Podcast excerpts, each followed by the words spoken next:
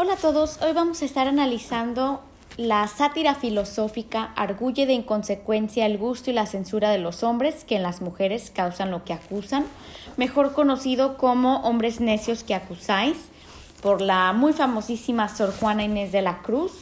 Ella fue mm, una escritora, poetisa, eh, dramaturga del siglo XVII, todavía estamos en el siglo de oro o la época del barroco y específicamente eh, en México, en el México colonial, cuando todavía era parte de la corona española. Sor Juana, que su nombre es Juana de Asbaje Ramírez, em, fue una niña muy prodigiosa, empezó a leer a los tres años, eh, fue una cortesana en la corte de la virreina en México, muy querida, este, se destacó por su inteligencia, por su escritura y mm, tal vez eh, fue una mujer que podemos decir muy avanzada para su época. Se le llama una protofeminista porque tenía muchas ideas, eh, mucha, una filosofía muy avanzada para la época, donde la mujer se, se esperaba que em, se casase, tuviese hijos, em, era propiedad del marido, y pues Sor Juana no, tal vez no compartía estas actitudes y puede ser que por eso prefirió la vida monástica, eh, se convirtió en monja en el convento de San Jerónimo y así pudo continuar con su educación, así pudo continuar a escribir, a leer, eh, aunque más adelante esto le metería en problemas y pues hacia el final de su vida se le prohibió sus libros y su escritura. Pero pues hoy en día nos deja este legado, este, estos bellos poemas, em, los cuales pues son muy inspiradores para la mujer actual. Este, creo que todavía es bastante relevante en nuestra sociedad.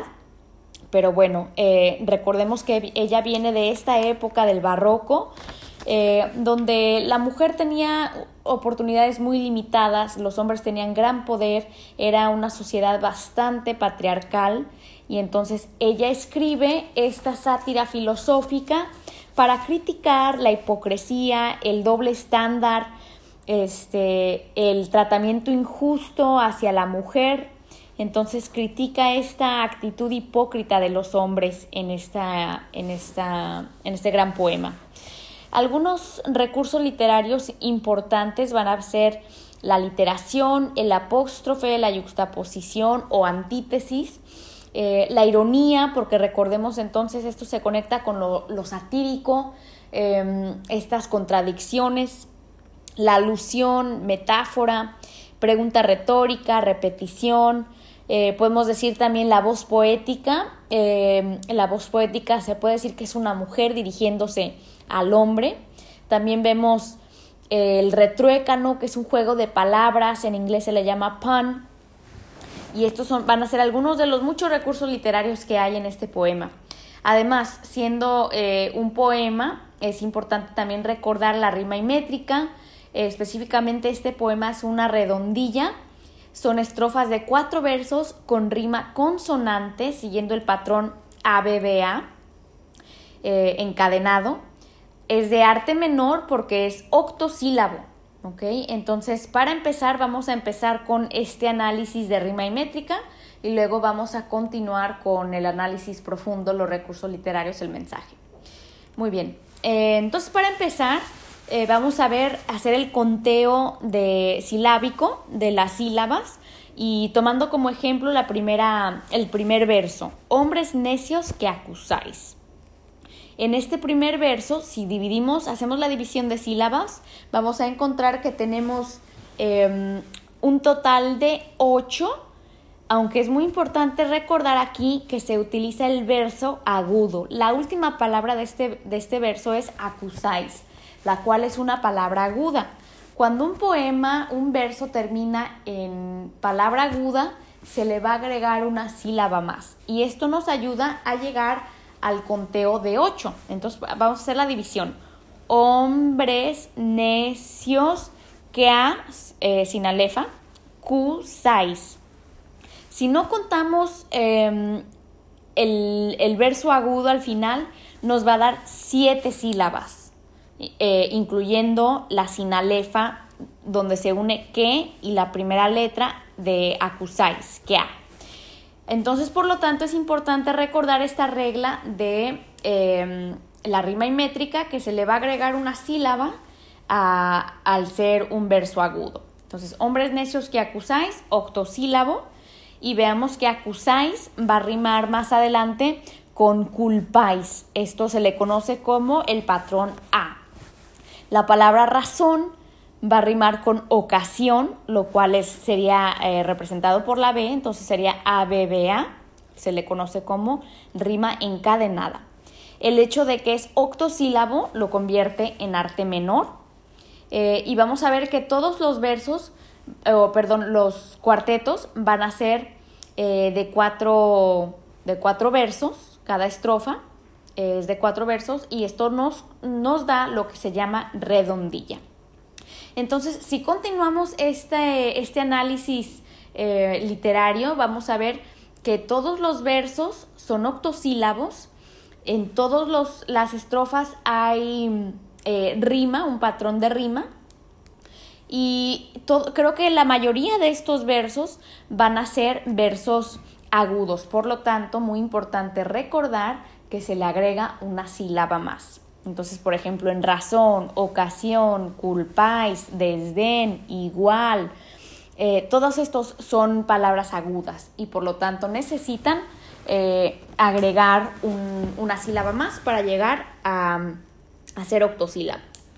Muy bien, entonces esto es parte de el, análisis literario. Voy a continuar con lo que viene siendo los eh, recursos literarios. Dice, Hombres necios que acusáis a la mujer sin razón, sin ver que sois la ocasión de lo mismo que culpáis. En esta primera estrofa ya Sor Juana nos presenta, como quien dice, su tesis, su argumento, en lo cual está criticando la y denunciando el comportamiento hipócrita de los hombres, esta moralidad eh, este tratamiento injusto hacia la mujer, que lo acusan de X cosa, le dan un título, eh, pero también ellos están causando esa situación en la mujer. Muy bien, y también algo que hay que notar aquí también de recurso literario, se usa la aliteración con el sonido S. Hombres necios que acusáis sin razón, sois ocasión, entonces tenemos mucha de esta, de esta repetición del sonido S, eh, que obviamente nos da énfasis, provoca un énfasis en las palabras. Continúa, dice, si con, si con ansia sin igual solicitáis su desdén, ¿por qué queréis que obren bien si las incitáis al mal? Entonces aquí la voz poética, que sería una mujer dirigiéndose a los hombres, estos hombres necios, eh, les hace una pregunta retórica. Quieres que la mujer se porte bien, que haga obras buenas, pero la estás incitando, la estás invitando a pecar, ¿verdad? Entonces, de alguna manera el hombre tiene esta ansiedad, tiene este deseo de, de buscar a la mujer, de pretenderla, hacerla pecar y de alguna manera pues esto nos hace referencia a lo, a lo que viene siendo la sexualidad, ¿verdad? La incitan al mal, a pecar, pero después quieren que se porten bien, quieren ir a buscar una mujer virgen, una mujer decente, pero a la otra sí la invitan a pecar, a la otra sí la invitan a, acostarse. Entonces es esta, este doble estándar hacia la mujer, este comportamiento hipócrita y por lo tanto vemos aquí una antítesis que refleja esta filosofía, esta, esta forma de pensar ilógica, bien y mal. Entonces vemos aquí una, antítesis de obrar bien, pero incitar de portarse mal. Sigue diciendo, combatís su resistencia y luego con gravedad decís que fue liviandad lo que hizo la diligencia. Aquí también vemos un, una antítesis entre resistencia y diligencia y también eh, viene siendo rima. Vemos un vocabulario con una connotación como de guerra al decir combatís, resistencia. Eh, y, está haciendo referencia al comportamiento de los hombres cuando salen a buscar a la mujer. Es como si fuera una guerra de sexos, una, batalla en la cual el hombre está, eh, no se da por vencido, ¿verdad? Es resistente. Aunque la mujer sea diligente, trata de resistir al hombre, eh, cuando por fin cae, la culpan de ser liviana, o sea, de, de, de ser fácil pero fueron ellos los que estuvieron diligentemente, los que estuvieron frecuentemente buscándola.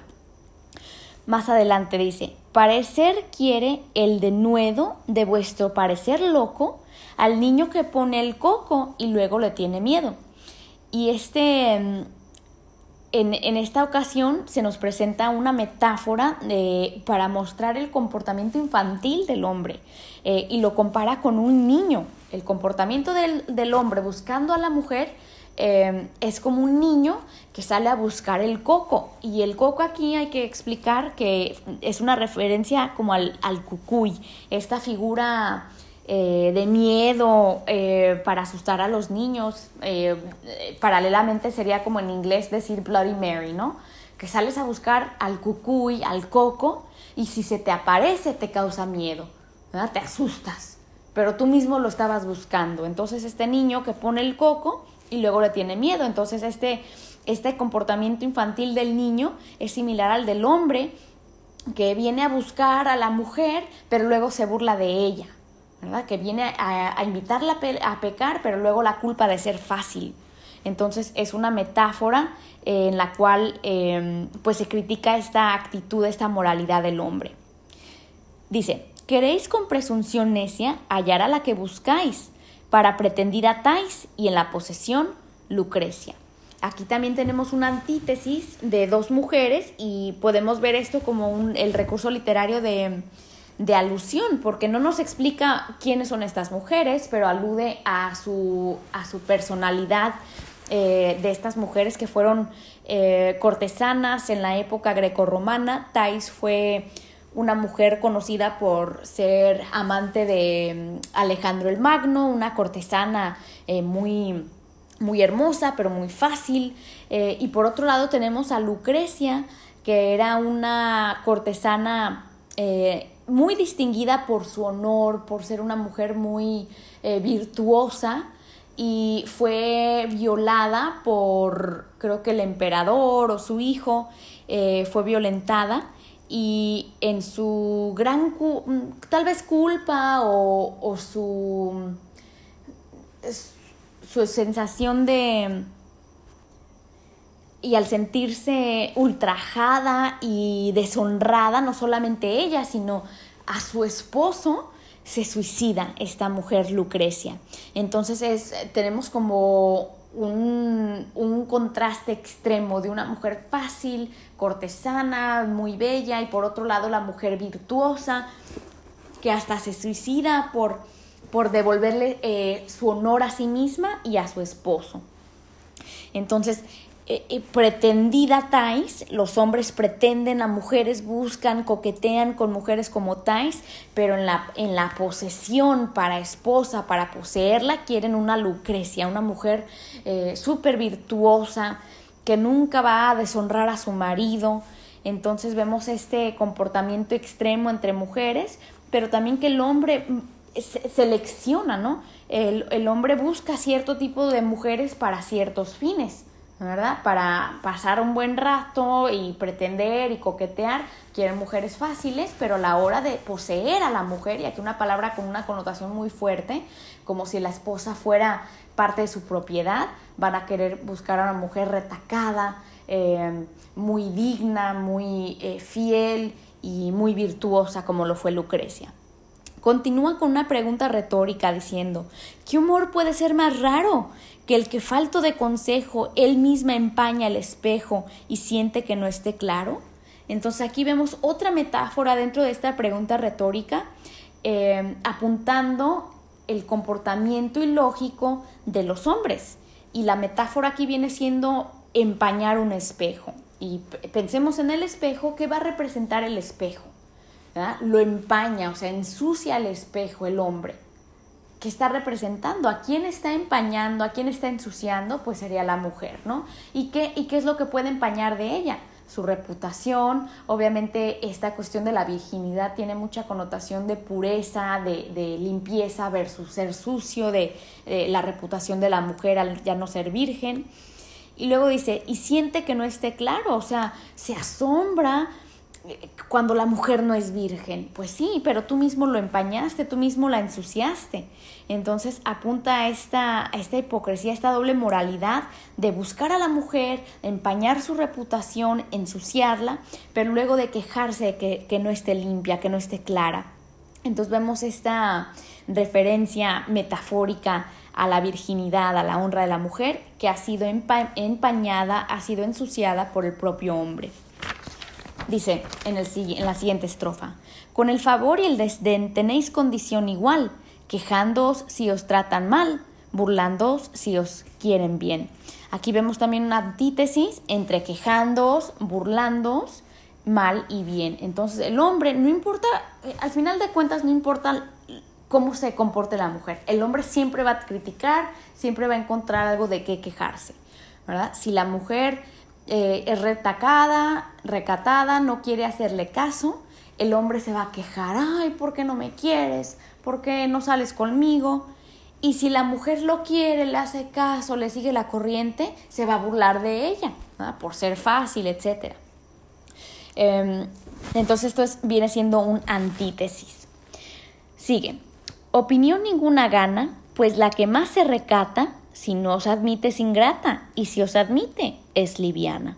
Aquí también entonces apunta este antítesis, esta yuxtaposición de la mujer ingrata y liviana, si los admite, si no los admite, que es básicamente lo que acaba de decir en, el, en la estrofa anterior, pero de otra manera. Si la mujer no los admite, eh, no les hace caso, es una ingrata, es mala. Pero si te admite la mujer, si te hace caso, es liviana, es fácil esa mujer. Pues sí, pero tú la estuviste buscando. Sigue diciendo, siempre tan necios andáis. Y aquí vemos la repetición de la palabra necios que lo vimos en, en las primeras estrofas. Siempre tan necios andáis, que con desigual nivel a una culpáis por cruel y a otra por fácil culpáis. Aquí vemos eh, también un retruécano, eh, este retruécano que invierte las palabras, reorganiza la frase para hacer un, juego de palabras, de contraposiciones y nuevamente para, para mostrar esta hipocresía, esta dualidad, este doble estándar hacia la mujer que tiene el hombre. Entonces nos, nos está diciendo que no importa cómo sea la mujer, si es cruel o fácil, él se va, le va a culpar. Ay, tienes la culpa por ser fácil, tienes la culpa por ser recatada. Y eso los hace necios, en otras palabras, tontos o ilógicos. Es la crítica que ellas les, les está haciendo por cómo tratan a la mujer. Continúa con una pregunta retórica preguntando, pues ¿cómo ha de estar templada la que vuestro amor pretende? Si, si la que es ingrata ofende y la que es fácil enfada. O sea, la mujer va a sentir confusión. ¿Cómo quieres que me comporte? Si, si, si soy ingrata, si me hago del rogar, si no te hago caso, soy, soy ofensa para ti, te estoy ofendiendo al no hacerte caso. Pero si soy fácil, te enfado, te cansas de mí. ¿Qué quieres? Es una pregunta retórica de la voz poética de no poder entender esta filosofía, esta actitud, eh, esta hipocresía de los hombres. Entonces, una, una, una pregunta con mucha razón de esta confusión al no entender la forma de pensar de los hombres. Sigue diciendo, mas entre el enfado y pena que vuestro gusto refiere, bien haya la que no os quiere y quejaos enhorabuena. Entonces dice, es mejor que no te quieran, que no te hagan caso. Con esta filosofía, esta forma de actuar, es mejor que, te ignore y, ahora sí quéjate por algo bueno porque no te está haciendo caso. Sigue. Dan vuestras amantes penas, de sus libertades alas, y después de hacerlas malas, las queréis hallar muy buenas. Nuevamente vemos aquí eh, un juego de palabras, un, una antítesis, malas y buenas, después de hacerlas malas, o sea, podemos aquí asumir Em, algo de sexualidad, eh, un, un, innuendo sexual, donde la mujer que se ha entregado a esta acción mala y obviamente aquí con, con la forma de pensar muy religiosa, católica, de, de, la acción entre el hombre y la mujer, será algo malo, ¿verdad? Pero cuando viene, quiere buscar una mujer para sí, eh, quiere hallarla muy buena. ¿verdad? Con una sí se acuesta, pero a la mera hora quiere una virgen, ¿verdad? O sea, ¿dónde cabe? Eh, ¿Cómo quieres las dos cosas? Tienes que decidirte o quieres una o quieres la otra. Em, sigue diciendo con una pregunta retórica. ¿Cuál mayor culpa ha tenido en una pasión errada? ¿La que cae de rogada o el que ruega de caído?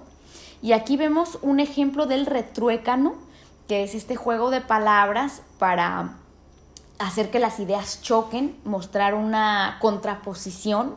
Y la palabra que se yuxtapone en este retruécano sería el juego de palabras de caer, la que cae derrogada, o sea, la mujer de que tanto le han insistido por fin cae, cae en el pecado, eh, o el que ruega de caído, o sea, el hombre que le está ruego y ruega a la mujer que finalmente, eh, o sea, está de rodillas, por así decirlo, rogándole a la mujer de rodillas, pero también eh, estar eh, caído también tiene esta connotación de, pecador, de, de, una moral más baja, ¿verdad? Pero básicamente lo que está haciendo esta pregunta y este retruécano es, ¿quién tiene mayor culpa? Pues la verdad los dos, ¿verdad? Pero el hombre es el que está incitando, el hombre es el que la está buscando a la mujer. Vamos a continuar, dice, ¿o cuál es más de culpar, aunque cualquiera mal haga? la que peca por la paga o el que paga por pecar. Y aquí está una pregunta retórica de uno de los retrócanos más famosos de este poema, en el cual em, se hace referencia sin decirlo a la sexualidad de, en la prostitución, la prostitución. Y también interesantemente aquí tenemos un, eh, una literación del sonido P, peca, paga, paga, peca, pecar. ¿verdad? Y, que nos apunta a esta idea de la prostitución. ¿Quién va a tener más culpable? ¿Quién va a ser más culpable? Aunque los dos están actuando mal. La que peca por la paga, o sea, la, la mujer que está pecando porque le pagan, o él, el hombre que le está pagando por pecar. ¿Quién tiene más culpa? Es una pregunta retórica que nos pone a pensar en, estas relaciones eh, de género quién es más, más culpable en este pecado. Pues, ¿para qué os espantáis de la culpa que tenéis? Quered las cuales hacéis o hacer las buscáis. Em, o sea, los hombres tienen influencia en la, en la forma de actuar de la mujer. De alguna manera casi están como subordinados a, ellos. Y esta es otra pregunta retórica hacia el hombre, hacia esta literas, eh, perdón, este apóstrofe, hacia el hombre, ¿por qué os espantáis? O ¿por qué te asustas? ¿Por qué te da sorpresa eh, de lo que te estoy diciendo? Tienes la culpa en todo esto, en esta relación con la mujer. No te sorprendas, no te asustes. Quered, las cuales las hacéis o hacer las cuales las buscáis. O sea, si, si de veras quieres a la mujer fácil, por tanto buscarla, pues así te toca aceptarla. Y si no quieres a la mujer fácil, pues entonces tú también ser recatado, no, no le insistáis, no la, no la invites al mal. Dice, dejad de solicitar y después con más razón acusaréis la afición de la que os fuere a rogar. O sea, deja de buscarla, no la invites a hacer el mal y entonces si ella viene a buscarte y a rogarte, entonces ahora sí la puedes acusar. Pero de otra manera, tú tienes culpa. Así que aquí está haciendo ella como una invitación, una reflexión al hombre eh, de cómo debería el hombre comportarse. Y básicamente deja de solicitar, deja de buscar a la mujer. Termina con este, eh, em, la última estrofa. Bien con muchas armas fundo, que lidia vuestra arrogancia, pues en promesa e instancia juntáis diablo, carne y mundo. Y básicamente aquí cierra su tesis eh, hablando de, em, y aquí vemos un verbo en primera persona, fundo, eh, que está haciendo referencia al, fundamento, o sea, a los argumentos que ha presentado en este poema, como si fuera casi un ensayo, em, sobre la arrogancia, la necedad de los hombres que en promesa e instancia, o sea, porque el hombre promete la luna, el sol y las estrellas a la mujer y es súper insistente y le ruega, ¿verdad? Pero en todo esto, ¿qué es lo que está haciendo el hombre? Juntando el diablo, la carne y el mundo. Y muy importante recordar que como una mujer religiosa, eh, monja, aquí está haciendo una referencia a una idea muy barroca de, de, lo, de lo que viene siendo la moralidad, ¿verdad? Diablo y carne y mundo son elementos muy mundanos, muy bajos. Obviamente el diablo, el pecado, la carne de, de lo físico, de la sexualidad y el mundo del materialismo, eh, eh, lo cual se contrapone con lo espiritual, ¿verdad? Entonces está acusando al hombre no solamente de necio, sino de pecador también.